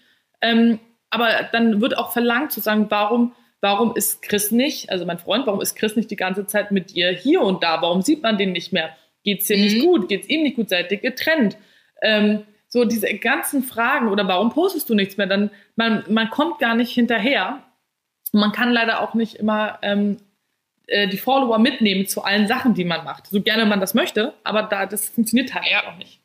Und das finde ich, empfinde ich schon sehr, teilweise sehr als, als sehr großen Druck, was ich eben versuche, in, in Balance zu halten. Heißt, du machst tatsächlich auch bewusste Pausen und sagst, okay, bis hierhin und nicht weiter und das zeige ich, das zeige ich nicht und das ist auch fein so. Genau, also so zum Beispiel, es wurde unglaublich oft schon nach einer Roomtour meiner Wohnung gefragt. Mhm. Äh, das war irgendwann mal eine der Hauptfragen und dann habe ich immer, das habe ich immer Nein gesagt, weil mir das zu persönlich ist. Ja, Also ich, ähm, Gut. mir, gute Einstellung. also es gibt gewisse Grenzen, die ich versuche nicht, ja, nicht zu überschreiten. Also so meine Eltern, meine Schwester nicht dauernd zu zeigen. Also natürlich Mhm. äh, können die auch mal zu sehen sein, weil man kann auch googeln, wer die sind. Also das ist alles in Ja. Ordnung. Aber sie müssen nicht ein Dauerthema auf meinem Kanal sein und ich muss auch nicht dauernd Christoph in die Kamera halten. Also Chris Mhm. wieder, mein Freund. Ja, ja. Ähm, ja, ja. Also na, natürlich stört es mich gar nicht, wenn das passiert und wenn es mal eine, für eine längere Zeit so ist, dann ist das auch in Ordnung. Aber es muss nicht immer sein. Also so bewusst Dinge privat halten, wie zum Beispiel meine Freunde, also meine engsten und besten Freunde haben mit Social Media nichts am Hut. Die möchten auch nicht vor die Mhm. Kamera. Kenn ich, kenn ich. Ich wurde auch schon mal gefragt, ob ich keine Freunde habe. Ja, du, ich, ich sehe das immer bei anderen Influencern, wo ich so gucke, ähm, da ist das irgendwie gang und gäbe, da, da zeigt man sich, da zeigt man wirklich alles, da sind alle Freunde und irgendwie gehören die auch alle schon zu so einer großen Clique, das sind so Influencer-Clicken und da arbeiten noch Unternehmen mit und die Nannies sind noch mit ver, ver, vernetzt und ich denke mir immer so, krass, und ich kann bei mir eigentlich nichts zeigen. Nicht mal Lilly will vor die Kamera. es, es gibt nur mich und meinen Freund und meinen Zwergdackel. Ja, genau. Mehr ist da nicht. Ich habe kein Leben. Und ich mache eigentlich nichts, außer auf dem Sofa zu liegen und Fernsehen zu gucken. nee, Quatsch. Aber ich habe auch meistens keine Zeit, irgendwie groß was zu zeigen aus meinem Alltag. Die Leute wollen immer den Alltag, aber die Menschen, die ich im Alltag treffe, wollen wiederum nicht vor die Kamera. So. Ende. Genau. Das, äh, Verdammt! Genau. Ja. Und, und sag mal jetzt, äh, Chris, dein, dein Partner, ist das jetzt quasi dann der Bachelor? Für mich War das dann der Bachelor. War das der Bachelor? Für mich ist es Nee. es, äh, Ich möchte jetzt auf deine Teilnahme noch zum Bachelor. äh, nee, nee. Also es ist, also der, der Bachelor war ja in meiner Staffel Nico Grieser. Ja, Und äh, Nico und ich, wir sind äh, sehr gut befreundet, aber äh, er ist nicht der Mann an meiner Seite. Da hat er eine viel bessere Wahl getroffen als mich und das ist nämlich äh, Michelle. Okay. Okay. W wann war das? Wann warst du beim Bachelor? War das letztes Jahr? Genau. Nee, 22, ja, doch 21. Genau, 21. Und war das wirklich so, dass du gedacht hast, du triffst die große Liebe oder war das trotzdem irgendwie, weil du gesagt hast, du hast jetzt Bock und irgendwie äh, Social Media läuft dann dadurch vielleicht? Was sind die Beweggründe zum Bachelor zu gehen? Klär uns mal auf. Wenn man. Single ist, ja. dann kann man, also beziehungsweise auch meine, eine Freundin von mir hat mich einfach dahin gestupst und meinte so, ey, du bist Single, mach das einfach mal, leb mal ein Abenteuer. Und Mhm. ich habe auch nicht wirklich damit gerechnet, dass ich genommen werde. ja. Und äh, ich wurde genommen und ja, und zack, äh, war ich äh, in der Show. Und, und, und wie, wie war das jetzt dort so? Also wie hast du da irgendwas was Positives für dich mitgenommen? War da auch mal irgendwas negativ? Also gib, erzähl mal aus dem Nähkästchen, was du erzählen darfst natürlich. Ähm, na, ich habe auf jeden Fall mitgenommen, dass ich wahnsinnig, also es hat wahnsinnig viel Spaß gemacht. Das war natürlich ultra aufregend, bei so einer Fernsehshow mitzumachen. Ähm, Ich habe unglaublich tolle Menschen kennengelernt. Also ich habe ähm, Freunde, also wirklich Freunde gewonnen und das finde ich äh, sehr, sehr wertvoll, mit denen ich jetzt auch immer noch im sehr intensiven und sehr guten Kontakt stehe. ja. Und ich würde es, ich würde es einfach alles genauso wieder machen. Also ich bereue nichts und äh, habe auch, um ehrlich zu sein, nichts als negativ empfunden. Also teilweise natürlich dann, als es ausgestrahlt wurde, der Druck, Mhm. der auf einmal kommt, das ist ja wie eine Lawine, die einen überrollt. Ähm, das ist Ja. natürlich, äh, das ist das einzige wirklich Negative daran, aber sonst macht es einfach nur Freude und äh, könnte ich jetzt äh, jedem empfehlen. Cool. Und äh, warst du vorher schon auf Social Media aktiv oder ist es dann erst durch die Bachelorzeit gekommen? Äh, nee, ich war vorher schon aktiv. Also ich habe ähm, vorher schon sehr viel über meine Behinderung und Mhm. über Selbstliebe gesprochen. Was heißt viel? Ja. Also da war das weniger als jetzt. Ähm, da war es noch, noch hobbymäßiger als jetzt. Mhm. Ähm, genau, und habe das ähm, genau hobbymäßig betrieben und habe meine Botschaften in die Welt gesendet. Hm. Und ähm, dieses äh, Freunde finden auf Social Media oder Freunde finden in so einem TV-Format, du hast ja gesagt, da hast du Freunde gefunden. Ist das trotzdem ganz oft auf Social Media fake oder ist es doch ehrlich oder geht es vielen Menschen auch aus deiner Erfahrung eigentlich nur um Reichweite und man muss sich jetzt connecten und Foto hier, Foto da und Ich glaube, es ist eine Mischung aus beiden. Also man darf nicht vergessen, für viele Leute ist das ein Job. richtig. Es ist ein Job und dann ist es der Job vom Influencer, Reichweite zu erzeugen, größer zu werden Ja. ähm, und zu wachsen, weil so verdient er sein Geld. So, es ist eine Profession. Genau, weil ansonsten treten dir die Firmen auf die Füße. Warum, warum stimmen die Views nicht? Warum stimmt die Reichweite nicht mehr? Warum ist das hier und da? Und Instagram stellt ja gefühlt auch immer irgendwas um, was immer wieder dementiert wird. Angeblich gibt es das ja alles gar nicht so wie den Algorithmus, aber irgendwie ja doch. Genau. Und da das, ähm, da gibt es natürlich auch ganz, ganz viele Menschen, die unglaublich oberflächlich sind und sich nur treffen wollen mit dir, weil du eben ähm, Reichweite hast. Und mhm. man muss, finde ich, einfach in dem ganzen, ich sage jetzt mal, in dem ganzen Game, in der ganzen Profession, in der ganzen Social Media Welt einfach auf dem Boden bleiben ja. und sich selber treu bleiben, weil ich bin zum Beispiel eine Person, ich, ähm, ich treffe mich nur mit Leuten, die ich wirklich mag. Und mhm. ich verbringe auch nur meine Zeit, weil ich habe wirklich nicht so viel Zeit mhm. ähm, mit sehr selektiven Menschen. Und dann ist es mir persönlich egal, wenn man, wenn der Mensch Influencer ist oder nicht. Wenn ich die Person mag, dann treffe ich mich super gerne mit dem. Und ich glaube, wenn man sich da selbst treu bleibt, dann kann man eigentlich nicht wirklich falsch machen. Aber es gibt, wie du auch schon gesagt hast, einfach einige schwarze Schafe, die einen versuchen auszunutzen. Also ich lebe ja nun echt hier in einer absoluten Bubble hier in Dresden. Also ich bin eigentlich kaum krass vernetzt. Also wirklich kaum, dass ich jetzt irgendwie, hier in Dresden gibt es nicht die typischen Influencer-Klicken oder Treffs oder da gibt es irgendein Café, wo sich alle immer treffen und dann werden da Stories gemacht.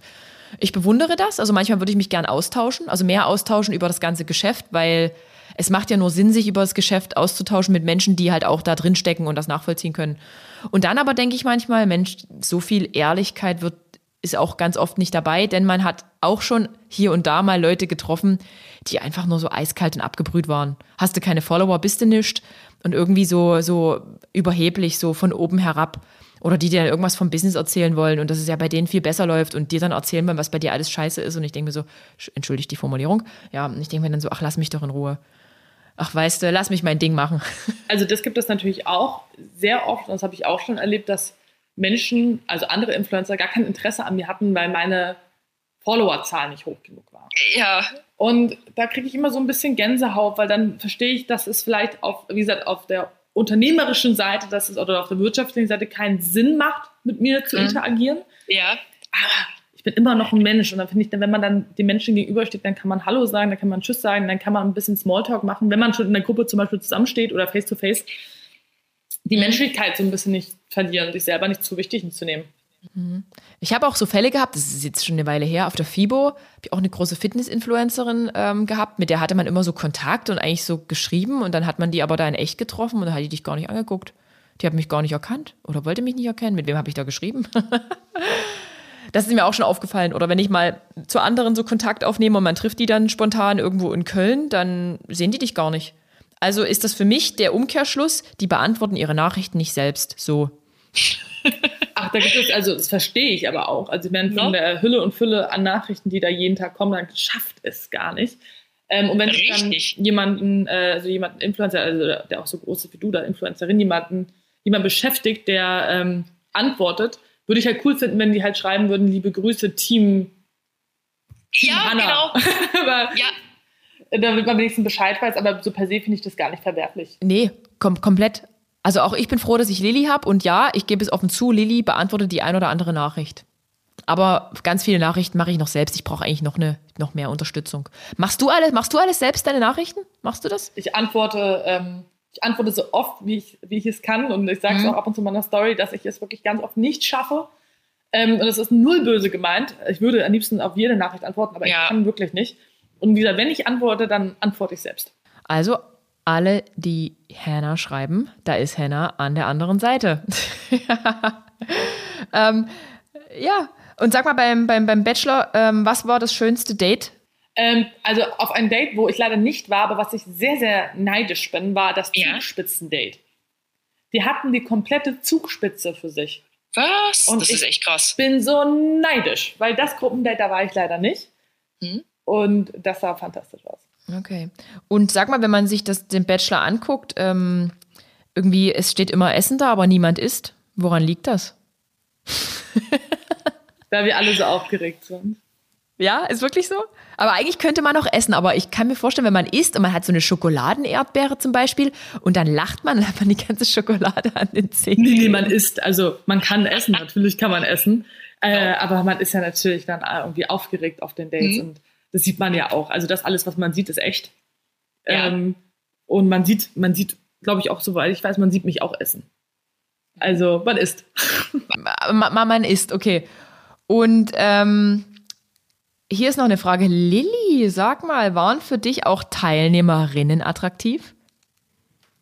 Du, du hast dich ja, also ich, jetzt, jetzt, jetzt trete ich wahrscheinlich schon wieder in Fettnäpfchen, aber du hast dich ja im Prinzip geoutet. Nein, nicht geoutet direkt, aber du hast angedeutet, dass du auch, äh, dass du Menschen aller Geschlechter liebst, richtig? Also ich fühle mich auf jeden Fall angezogen von sowohl mhm. Frauen als auch Männern. Mhm. Und war, war da jemand beim Bachelor auch attraktiv?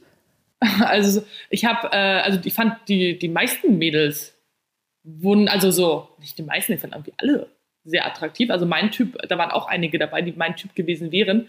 Mhm. Aber das, äh, daran habe ich nicht gedacht. Also ich habe nicht gedacht, ach ja, äh, das, das, äh, die möchte ich mir angeln.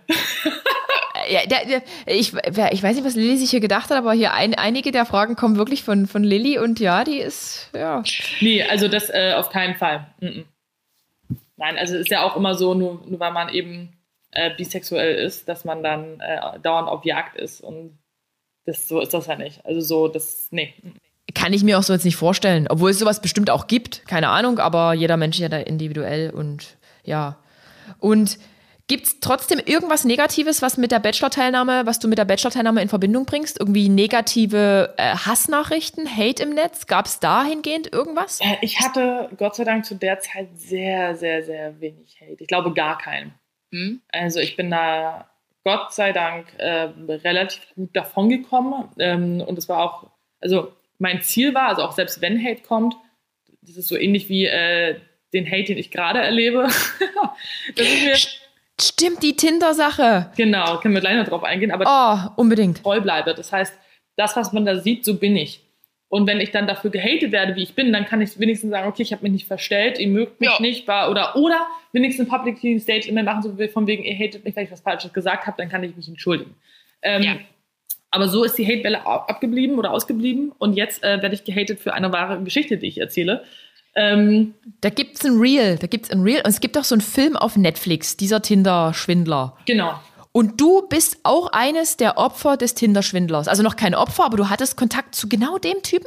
Äh, genau, also es war kein, ähm, also wie gesagt, ich, ich, ich bin nicht, also für mich war er kein, äh, wie soll ich das erklären? Ähm, genau, also ich habe äh, Simon Lviv getroffen und wir hatten ein Date. Genau. Und Simon Lviv ist derjenige, der jetzt auf Netflix in dieser Serie, äh, also in der Reportage da, der ist das, ja? Genau. Krass. Ich hatte mit ihm 2017 Kontakt, habe den 2018 ja. getroffen. Ähm, ich wusste, dass er ein Schwindler ist seit 2019, weil da gab es eine Dokumentation bei RTL, soweit ich mich erinnern konnte, über ihn.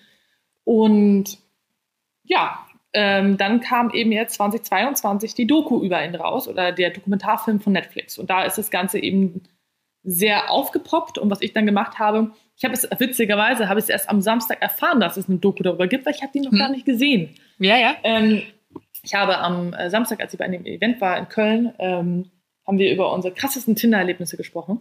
Hm. Und da haben wir quasi alle unsere Stories ausgepackt. Michelle, die unter anderem, also die Gewinnerin vom ja. Bachelor, die äh, war da dabei und hatte auch so ihre Tinder-Geschichte erzählt. Und dann habe ich meine eben erzählt und es war eben von diesem Simon Lviv. Und dann guckt die Caro, die neben mir saß, also ein Teilnehmer, guckt mich mit großen Augen an und war so, Hanna, um den geht es gerade in der aktuellen Tinder-Doku. Und dann war ich so, no way. Und dann haben die sofort gesagt, ey, hast du irgendwie, hast du Screenshots oder hast du die WhatsApp-Verläufe? Und ich mhm. so, ja, kann ich euch zeigen. Hab's so rausgesucht, hab's denen gezeigt. So, und dann, dann ging dieses Thema quasi so hoch und dann war es dann am Samstag, ähm, war ich noch in Köln dann habe ich einfach aus Scherzen ein Reel hochgeladen. Genau, habe ich gesehen. Hm? Ich habe es einfach hochgeladen, weil einfach, ich fand es einfach so krass so und so richtig, boah, krass. Ich habe das erlebt, ich habe den getroffen und habe daraus einen TikTok gemacht. Und dieses TikTok ist innerhalb weniger Stunden absolut viral gegangen. Es mhm. hat mittlerweile, ich glaube, 1,1 Millionen Aufrufe. Mhm.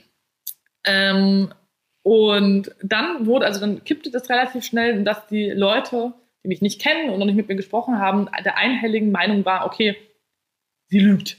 Hatte sie ausgedacht. Die, die braucht Reichweite. Genau, das ging also mhm. also mich sofort diskreditiert. Es gab auch einige Personen des öffentlichen Lebens, also eine beziehungsweise, die ähm, also mich auch offiziell oder öffentlich diskreditiert hat, obwohl sie mich nicht kennt. Ja. Und das fand ich, also, oder auch keine Fakten hat. Und das fand ich einfach nur hart, weil was man ja bedenken muss, die Leute haben mir unterstellt, dass ich keine Beweise zeige. Das, was sie nicht wissen, ist natürlich, dass ich einfach, ich hatte gar keine Zeit, das ist so schnell explodiert, weil ich meine, ich habe das am, am, Sonntag hochgeladen, ich war in Köln, saß fünfeinhalb Stunden im Zug, bin um 21 Uhr abends angekommen und dann ja. ist das schon explodiert. Ich war am nächsten Tag auf der Arbeit und am Dienstag auch und dann sollte ich schon Storytimes drehen und ich hatte einfach nicht die Zeit, das alles darzulegen, aber man darf nicht vergessen, wenn man Screenshots sucht, ja, ja. das dauert. Das dauert wirklich. ich hatte einen, so einen hatte ich quasi sofort parat, aber ich musste dann erstmal gucken, okay, was darf ich posten, was darf ich nicht posten, weil so einfach ist das ja nicht. Mhm. Und egal, was ich dann aufnehme, die Leute zerreißen es. Das heißt, ich wollte mir Gedanken machen, was ich dann in die Welt hinausjage, wenn es diesen Impact hat. Und das ähm, hat mich so, und ich meine, heute ist, äh, heute ist Mittwoch, für alle Leute, die jetzt zuhören, heute ist Mittwoch, ähm, und das Ganze ist am Sonntagabend passiert. Das heißt, äh, es ist noch nicht mal zwei Tage her. Und dann wird man quasi öffentlich diskreditiert, weil man noch einfach nicht geschafft hat, diese Sachen hochzuladen. Das ist äh, wirklich Wahnsinn. Krass. Und, und, und, erzähl aber trotzdem noch für die, für die Zuhörer, Zuhörerinnen, die kurz, die, einfach eine Kurzversion. Du hast den, der hat, ja, hattet ein Match auf Tinder. Der Typ und du. So. Wann war das? 2017? Ja. So, und dann? Wie geht das weiter? Wie ging das weiter? Äh, 2018 haben wir uns dann getroffen.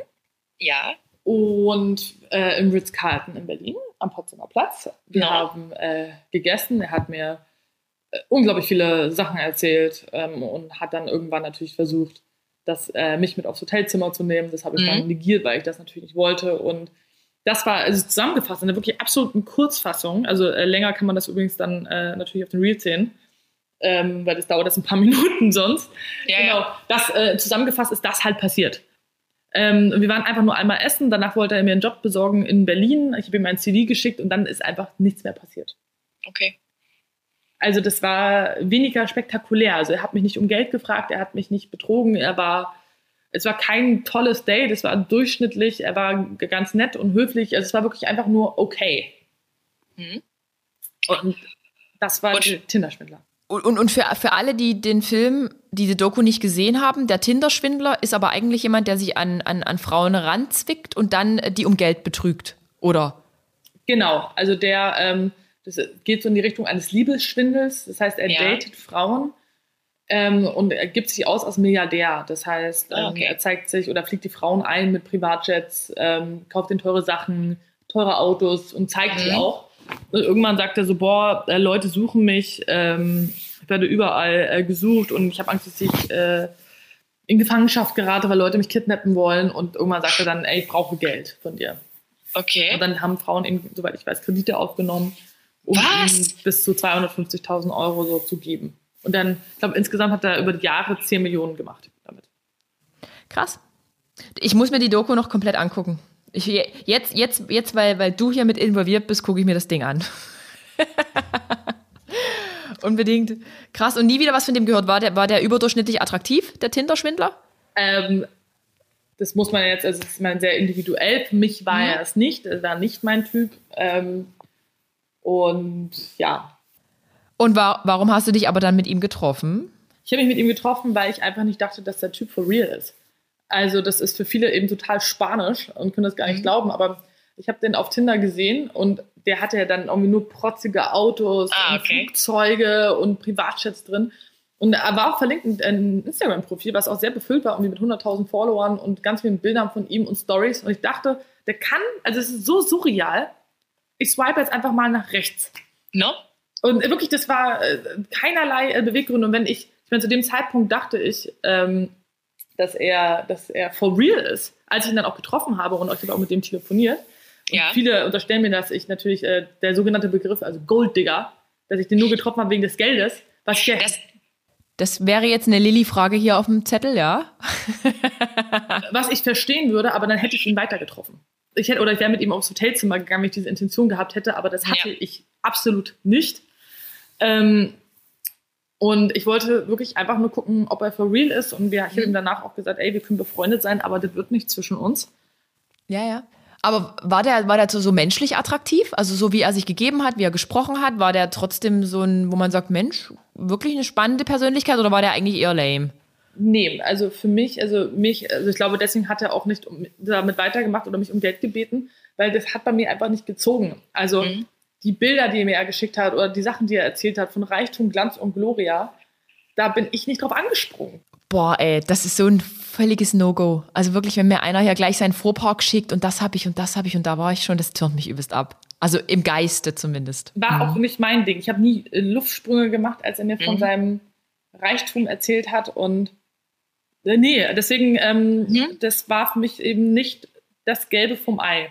Und deswegen war ich so, okay, wir können irgendwie äh, befreundet sein, mal können wir gucken, wie es in der Zukunft so ist zwischen uns, aber so romantisch wird es nicht. Und hat, der hat sich dann aber auch einfach nie wieder gemeldet. Nachdem du ihm deinen Lebenslauf geschickt hast, äh, hat er sich nie wieder gemeldet. Also ich, der hat auch ab und zu dann, wie gesagt, das Instagram-Profil war mal online und offline. Ich glaube, das war dann wahrscheinlich die Zeit, wo er dann gerade zu dem Zeitpunkt Probleme hatte, juristische, dann in, in Tel Aviv. Mhm. Ähm, aber nee, der hatte sich dann nicht mehr gemeldet und die Handynummern haben wir auch immer, immer wieder gewechselt und teilweise sind dann keine Nachrichten mehr angekommen. Ich glaube, so eine Art war das. Okay. Schon wirklich ein Okay. bisschen her. Ja, ihr werdet vom Tinder-Schwindler jetzt bestimmt in den nächsten Tagen in den Medien noch ein bisschen was hören. Bin auch auf deine, auf deine, auf dein Interview gespannt. Ja, du hast heute eins gegeben, genau. Und sag mal jetzt nochmal zu deinem äh, kleinen Unternehmen, was ich jetzt eigentlich nicht mehr als klein sehe bei so vielen Mitarbeitern. Aber warum Wein, warum Aufstrich, warum Lebensmittel? Warum das? Es geht doch um Weinaufstrich. genau, Weinaufstrich und Wein. Ja, und warum, warum kommt, also wie kommt man darauf, so einen so einen- so einen- so einen Shop aufzumachen? Aber wir waren, als wir das äh, erfunden haben, waren wir nicht ganz nüchtern. Okay. Wir haben uns überlegt, okay, kann man Wein eigentlich auch essen? Nee, kann man nicht. Okay, haben wir betrunken beschlossen, okay, wir gründen die Firma und machen essbaren Wein. So kam das Ganze. Wirklich? Also einfach nur so aus einer Schnaps, aus einer Weinidee wurde jetzt ernst. Und, und das läuft anscheinend ziemlich gut. Ja, wir machen das ja, seitdem ich 26 bin. Also, Und du wirst jetzt 30, ja, also schon echt lange. also wir machen das schon eine Weile und es macht auch wirklich einfach nur, wie gesagt, Freude und ich finde es cool, dass die Leute das Produkt genauso cool fanden wie wir oder finden. Wir hatten auch das Glück, das bei ProSieben vorzustellen, das Produkt. Bei das Ding des Jahres waren wir. Okay, krass. Also das ist quasi das Pendant zu, äh, Höhle der Löwen? genau. Und durften es da auch vorstellen und das hat natürlich dann auch ähm, geholfen, äh, bekannter zu werden. Und schmeckt dieser Aufstrich dann nach Wein? Äh, ja, das schmeckt sogar sehr nach Wein, da ist sogar noch Alkohol drin. Oh, krass. Ähm, wenn du äh, Weinliebhaberin bist, was ich gar nicht wusste, dann schicke ich dir gerne mal was zu. Ich bin leider keine Weinliebhaberin. Ich habe ein sehr gespaltenes Verhältnis zu Alkohol. Aber wenn, da ist auch richtig Alkohol drin, das ist auch nichts, was ich meinen Eltern schenken könnte, ne? Hm, Wenn die äh, keinen Alkohol mögen, ist das schwierig, ja. okay. Aber es ist bestimmt ein cooles Geschenk für andere Menschen, weil jeder mag eigentlich Wein. Eigentlich kenne ich nur Menschen, die Wein mögen. Ich bin die Einzige, die ich kenne, die es nicht mag. Verdammt! Okay. Und äh, mit 26, also du hast studiert sozusagen, bist ja eigentlich jetzt Wirtschaftspsychologin und dann macht man so einen Wein, Weinaufstrichladen auf. Das ist irgendwie trotzdem, nee. Ich war ja zuerst, äh, war ich natürlich äh, im Angestelltenverhältnis und Ja. war in dem einen oder anderen Konzern Ja. und habe danach eben die Idee gehabt, mich selbstständig zu machen. Boah, ich ziehe echt, muss ich sagen, ich ziehe echt meinen Hut vor dir. Und ähm, hast du noch mehr als das jetzt geplant? Also wir haben das künstliche Intelligenzunternehmen, wo ich jetzt noch gar nichts drüber weiß, aber das würde wahrscheinlich den Rahmen sprengen. Hast du noch, hast du noch mehr vor in der Hinsicht? Wollt ihr euer, euer Weinaufstrichangebot noch erweitern? Es kommen definitiv neue Produkte bald bei Hanna und Paulas.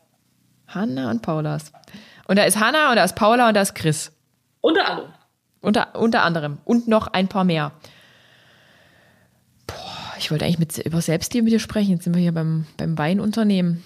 Du bist eine krasse Unternehmer. Und sag mal, könntest du eigentlich von deinem Social Media Vollzeit leben? Äh, das weiß ich nicht, weil ich das nie äh, ausprobiert habe. Du hast ja. Und, und machst du richtig aktiv auch Kooperationen wie so Influencer? Ich mache definitiv Kooperation, ja. Du machst Kooperation, ja. Und aber dein Weinaufstrichunternehmen ist auch jetzt schon ein richtiges Unternehmen, sodass du davon definitiv, ihr könnt alle davon leben. Es ist auf jeden Fall, ja, es ist auf jeden Fall ein Unternehmen, ja. Es ist schon mal ein Unternehmen, okay. Okay. Und ähm, das Ding mit der künstlichen Intelligenz, in welche Richtung wird das gehen? Ach, das äh, wirst du noch erfahren. Das, es ist wirklich Wahnsinn. Woher nimmst du diese Ideen, frage ich mich. Ich, ich, ich weiß es nicht. Ich versuche irgendwie alles so ein bisschen, also mache das, was mir Spaß macht. Und das, äh, und habe mal die Hoffnung, dass die Leute es genauso cool finden wie ich. Und bis jetzt fahre ich damit eigentlich ganz gut. Ich möchte einfach nur, dass die Leute, wie gesagt, so wie ich, so glücklich sind und Spaß haben im Leben. Und wenn ich das schaffe, mit meinen Produkten denen ein Lächeln ins Gesicht zu Ja, ja. Und, und wenn, das, wenn das jetzt nicht mehr so wäre, würdest du eben dir was anderes suchen, was eben wieder Spaß bringt. Ja, Weil ich weiß noch von, von unseren Eltern, also ich denke mal, deine Eltern werden ja wahrscheinlich dann ähnlich sein, man, man lernt einen Beruf und den macht man das ganze Leben. Ja. Und im besten Fall ist man sogar noch unglücklich dabei. Hm. Im schlechtesten Fall. genau.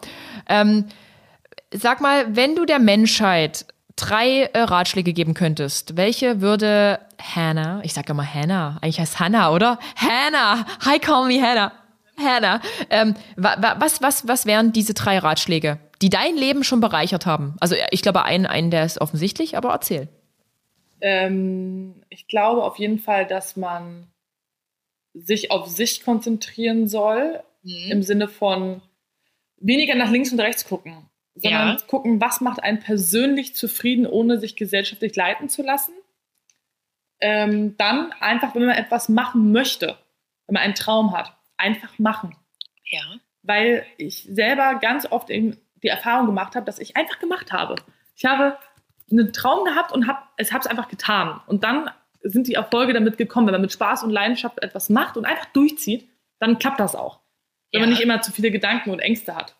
Ähm, und dass man seine Zeit auch richtig einsetzt. Also, dass man das Leben genießt, dass man seine Zeit wertschätzt, die man hat, gerade wenn man Gesundheit auch wertschätzt. Ähm, und dass man eben eine tolle Zeit verbringt auf Erden, solange man sie hat. Hast du schön gesagt. Aber, aber das ist es ja wirklich, diese, diese typische Angst, die halt alle haben und, ah, und ich muss jetzt unbedingt ganz viel Geld verdienen und was ist denn dann, wenn ich alt bin? Und alle, alle hemmen sich irgendwie nur durch diese Angstgedanken. Und eigentlich könnte, könnte man die Welt wirklich bunter machen und viel schöner. Zumindest für sich persönlich. Ja, und ich hätte wahrscheinlich auch noch ganz, ganz tolle andere Tipps, wenn ich mich auf diese Frage vorbereitet hätte. Da wäre es vielleicht ein bisschen mehr mit Hand und Fuß gewesen, aber ich hoffe, die anderen. Nee, das reicht. Ich, ich frage alle meine Gäste, frage ich tatsächlich immer, immer das am Ende. Und dann, dann soll das aus dem Bauch heraus geschehen. Und das ist aber auch schon völlig ausreichend, weil ich glaube, schon in dem Podcast hast du unglaublich viele wertvolle Dinge gesagt. Ich hätte eigentlich zwei Sachen draus machen müssen. Das war hier echt too much. Das war wirklich, Leute, das war heute eine richtige, eine bunte Mischung aus allem.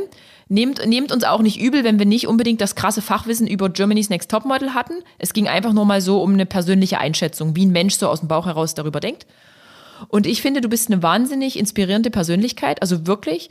Man denkt ja immer, ja, die, die war jetzt hier beim Bachelor und jetzt wollte die einfach nur Reichweite machen und jetzt will sie Influencerin sein, aber bist du ja gar nicht. Du bist es schon, ja, du be- beeinflusst Menschen positiv, aber du hast ja auch noch deine Unternehmen und das ist schon krass. Also finde ich. Und das mit schon Ende 20. Ich ziehe mal, zieh meinen Hut vor dir. Ich, ich, danke, ich danke dir. Äh, Ich ziehe auch meinen Hut vor dir. Also ich habe mir das natürlich durchgelesen, was du gemacht hast. Ähm, und finde das mindestens genauso inspirierend. Ähm, und ich finde es auch schön, dass du eben eine richtige Botschaft vertrittst. Und ich finde, das ist gerade bei den sozialen Netzwerken, wenn es eben ganz oft nur oberflächlich ist, sehr, sehr wertvoll. Ich glaube aber manchmal, ich bin echt hier so fast schon eine Omi mit meinen fast 38, weil ich irgendwie noch so krasse, also ich sehe es bei mir auch, ich vertrete irgendwie noch so altmodische Werte. Wenn man aber so mal den Kontakt, ich bin jetzt froh, ich habe ein Management, was mich seit über einem Jahr unterstützt, aber wie so die Mentalität ist im Social Media Bereich, das ist schon alles sehr kalt und alles sehr berechnend, zahlenbasiert und da musst du dich schon irgendwie gefühlt durchbeißen. Also so, so empfinde ich das manchmal.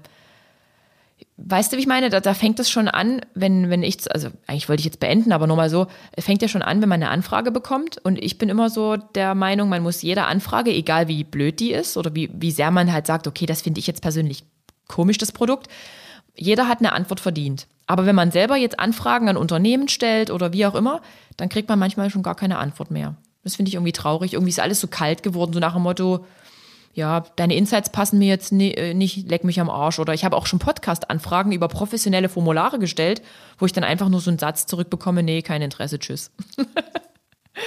es ist sehr hart, also ich finde es sehr hart, aber wo ist Leben jetzt schon einfach? Ich finde ja, die Gesellschaft hat sich so ein bisschen dahin entwickelt. Und ich hoffe, wir entwickeln uns zurück zu mehr Nächstenliebe.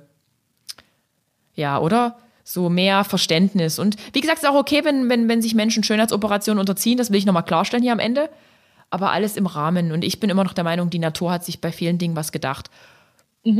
Ja, sage ich so. Jetzt noch, noch eine Abschlussfrage. Hast du schon was an dir machen lassen, schönheitsmäßig? Ähm, schönheitsmäßig, ich habe meine Augen letztes Jahr angleichen lassen. Ähm, Angleichen? weil ich durch, also ich habe meine, äh, mein eines Lied bearbeiten müssen, weil ich durch einen Autounfall, den ich hatte, ich Was ist, lo was ist los bei dir? Ich bin ein Glückskind. Ich hatte, ähm, ja, welche Klasse war ich da? Ich war in der fünften Klasse, das heißt, ich müsste zehn Jahre alt gewesen sein. Hatte meine Mutter einen Autounfall. Und dann Oh. sind wir ähm, äh, durch einen, also ein Rehunfall war das, die ist ausgewichen, wir sind gegen den Baum gefahren und da ist mein rechtes Lid äh, aufgeplatzt durch diesen Unfall. Da war eine Platzwunde und da hatte ich immer eine Narbe. Und die Narbe drückte auf mein Lid. Und da Oh. habe ich ähm, ungleich gesehen und hatte immer Kopfschmerzen. Und es war immer Mhm. eine Frage der Zeit, wann ich es machen muss. Und diese Lidoperation hatte ich im letzten Jahr. Also ja, das habe ich machen lassen. Okay. Aber das war medizinisch. Also ich weiß nicht, ob das dann zählt. Nee, dann zählt es eigentlich nicht. du musst, du musst, dir, musst jetzt auch nichts preisgeben, was du nicht preisgeben ach, nee, alles gut. Ich bin ja da wirklich, ich bin da wirklich, wirklich offen, weil ich meine, das ist ja genau mein Thema. Ich habe, ähm, ich, ich spiele mit dem Gedanken, also ähnlich, also bei demselben Unfall ähm, wurde damals auch meine Nase beschädigt und ob ich irgendwann mal den Schritt gehen werde, da, da kämpfe ich noch selber mit mir, ob ich das möchte oder nicht, mir meine Nase machen zu lassen, ähm, Mhm. einfach nur, da die durch den Unfall damals eine andere Form angenommen hat. Mhm. Und ich mit mir hadere, ob ich das so gut finde oder ob ich den Urzu also Urzustand besser gefunden hätte. Mhm. So, und dann ist es ja wieder dasselbe Thema, was wir vorhin hatten. Das ist eine Frage, ähm, mit möchte, möchte man das für sich machen oder eben nicht? Und da bin Ja. ich gerade mit mir hart im Gericht. Okay, aber das, genau, musst du für dich persönlich entscheiden. Musst du wirklich, das ist eine rein persönliche Entscheidung. Und ja, selbst wenn die jetzt eine Stupsnase wird, wie, wie auf Instagram, dann, ist es halt eine Stupsnase. Se selbst wenn, also deswegen kann ich das auch nochmal betonen, also ich habe wirklich absolut gar keine Probleme mit Schönheitsoperationen. Ähm, Es kommt immer nur auf, auf den Hintergrund an und die Beweggründe. Ja, ich bin übrigens jemand, wenn mich jemand fragt, äh, ob, ob sich Leute die Lippen aufspritzen lassen. Ich hatte es jetzt erst kürzlich im engen äh, Familienkreis, habe ich gesagt, nein, mach das nicht. Du siehst so super schön aus, mach das auf gar keinen Fall. Ich bin wirklich, da bin ich mit mir anders als mit anderen, weil ich halt sage, nee, nee, nein, nein, hier. Aber nicht, weil, weil ich irgendwie da neidisch bin oder so, sondern einfach, weil ich sage, nein, du siehst so schön aus. Aber ja, ste steht mir am Ende auch nicht zu, aber ich wollte nur sagen, ich bin da echt eigentlich so die größte Kröte, die es gibt. Ja, Aber nicht wirklich nicht, weil die anderen dann schöner sind, sondern einfach nur, weil ich sage, scheiße, nein. Ja, habe ich wieder gesagt. Dieser Podcast er, er enthält freizügige Sprache. Nein. So, ich höre jetzt aber auf zu reden. Du hast mir schon viel zu viel deiner Zeit geschenkt. Wir sind nämlich deutlich, deutlich drüber und so war es nicht geplant. Auch, ja, der bunte Gemüsegarten, ich beende das jetzt hier. Ich danke dir wirklich sehr für deine Zeit und möchtest du noch was sagen?